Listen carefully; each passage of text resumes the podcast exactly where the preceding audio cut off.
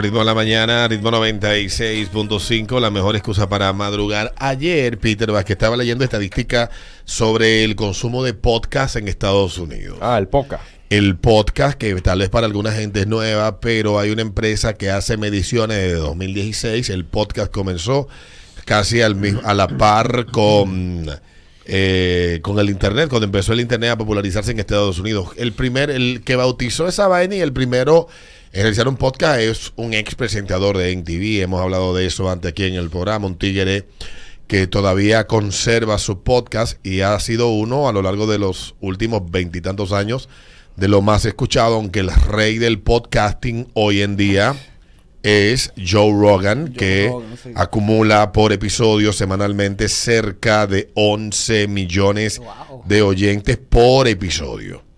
Él hace unos episodios bastante largos, un tipo bien interesante y eh, es un tigre bien inteligente. O sea, de la- un tigre que tiene una capacidad de conversar y de envolver en la conversación de una forma interesantísima. Tuvo hace poco a Max Zuck- Mark Zuckerberg, Zuckerberg. Zuckerberg, ¿qué se llama? Sí.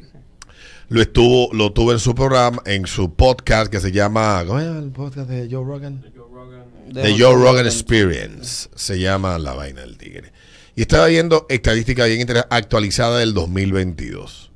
De, déjame comenzar de abajo para arriba, que yo lo estaba escribiendo ayer compartiendo porque no todo es chismes y memes.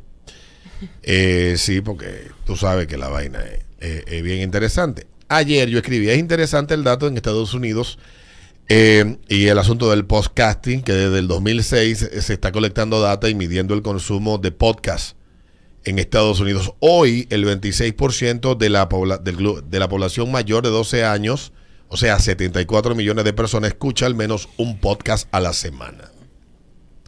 En 2012 solo el 10% de los latinos mayores de 12 años escuchaba al menos un podcast a la semana. Ya en 2022 ese número ha aumentado a un 16%. Es el grupo que más ha crecido en consumo de podcast en los últimos años. De hecho, dentro del grupo de, etnográficamente hablando, el que más se ha reducido ha sido entre los blancos. Pasó de un 69, que era el, ma- el mayor porcentaje, a un 50 y pico. Mientras tanto que en el 2022, en promedio, los gringos escuchaban al menos 8 capítulos semanales de podcast. El día. Sí. El ah, 21% escucha de 4 a 5, el 18 de 6, 16 de 6 a 10, el 11% eh, de 11 capítulos o más, el 18%, 1 el 14, 2 18 y 3 el 13% y en promedio son 8 podcasts por persona a la semana que escuchan. Dentro de los más escuchados de Estados Unidos, eh, en el segundo primer trimestre del año estaban en los cinco, eh, mi asesino favorito, eh, This is American Life, The Daily, que es de New York Times, The Crime Junkie y en el número uno, Joe Rogan Experience, que tiene un, un contrato con, con, eh, ¿cómo se llama la vaina esta que uno escucha música? que Spotify. con Spotify de 100 millones de dólares. Mientras tanto, en el segundo trimestre también estaban ahí My, My Favorite Mother, eh, This is American Life, The Daily, Crime Junkie y The Joe Rogan Experience. Pero en la lista de los 50 podcasts más escuchados, hecho por Edison Podcast Metrics, la medición cada tres meses, la mayoría de estos podcasts son producidos por medios convencionales o empresas que están vinculadas a empresas de medios convencionales. O sea que los medios convencionales en Estados Unidos no se han quedado dormidos con este tema. Le están dando duro. Sí, le están dando duro. El 59% de los latinos estadounidenses mayores de 18 años ha escuchado alguna vez un podcast. Una calificación, dice aquí Peter Vázquez, alta para la media en Estados Unidos. Un poco más de la mitad, 51% de los latinos de Estados Unidos alguna vez escuchó un podcast en inglés y el 33% alguna vez escuchó, lo escuchó en español.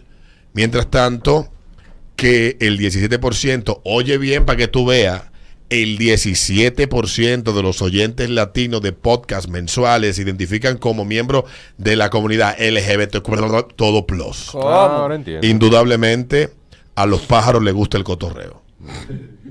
Eso no, no hay duda. Por si cabía duda. Y ya finalmente los podcasts de video son muy populares entre la población latina de Estados Unidos. el 76% de los oyentes mensuales de podcast latinos de Estados Unidos consumen podcast con componentes de video en lo que ven activamente el video mientras escuchan mm. el audio. Y ya finalmente, ya para cerrar, eh, un dato de hace cuatro años y posiblemente que ha cambiado mm, dramáticamente en estos años. El mayor impacto que tuvo para el, aumento de consumo de, fue el encierro de 21, 20 y 21. Eh, los números aumentaron, pero después de que la gente volvió a trabajar, eh, los números, el crecimiento y el ritmo que lleva es similar a los años previos a la pandemia en el 2022. Bueno, pero ya para cerrar, un dato de hace cuatro años, eh, en RD no hay data de nada de esto, porque en RD no se puede confiar en ningún dato. Mire, yo no confío en ninguna métrica que salga de República Dominicana. Ni rating de radio, ni de televisión, ni de páginas más visitadas, de nada. Porque aquí hay una deshonestidad horrible al momento de hacer este tipo de investigaciones que siempre están motivadas en una colusión entre quienes se van a repartir los presupuestos de publicidad como en Estados Unidos esta información es sensible y tiene que ver directamente con el tema de la inversión y el dinero y la transparencia, nadie se atreve a falsificar un dato, va preso de 5 a 10 años. Entonces, en el año 2018 hay lo que se mide lo que se llama share of ear, que es lo que la gente, en que la gente dice que gasta más su tiempo escuchando. Bueno, el 46% en el 18 dijo que lo que me escuchaba era radio. Mientras que el, el 14% dijo que escuchaba audios por stream. Podía ser radio, podía ser música, podía ser lo que sea, por streaming. Eh, el 12% uh, dijo, dijo, que música que, que, eh, que, le pertenecía, CDs, música digital, archivos, etcétera. El 11% escuchaba audios por YouTube. El 7% Sirius XM, que es un servicio de radio satelital de Estados Unidos. Eh, de canales musicales, solamente el audio. Podcast un 3% y otros un 2%. Este dato es de 2018. Y ya cerrando, en el caso de los latinos, los latinos prefieren a YouTube para consumir audio porque eh, para consumir esta vaina de que los podcasts, toda esa pendejada, porque es la herramienta con la que ellos están más familiarizados y que les resulta más versátil para poder consumir esta vaina. Ahí está bien interesante esta información. El 49% escucha radio. Eh, pero es un dato de 2018, 46%. Dice que cuando va a escuchar cualquier cosa, prefiere escuchar radios. Lo que significa que el 54% está Fuera de eso, hace exactamente 20 años, 21 años antes de la llegada del Radio Killer, que fue el iPod.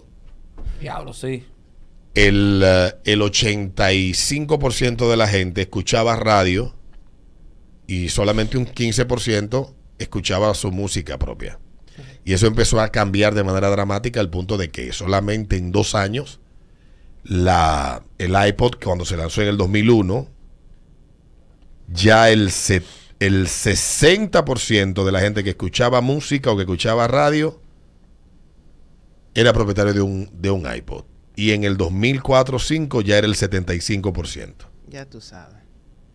Y la gente que escuchaba entonces radio se redujo casi a un 65%. Fue dramático porque eso significó para la radio una debacle en el tema publicitario y la inversión que se hacía. Sí. Pónganle asunto a sus negocios. Son las 8.22 minutos del ritmo de la mañana, ritmo 96. Yeah.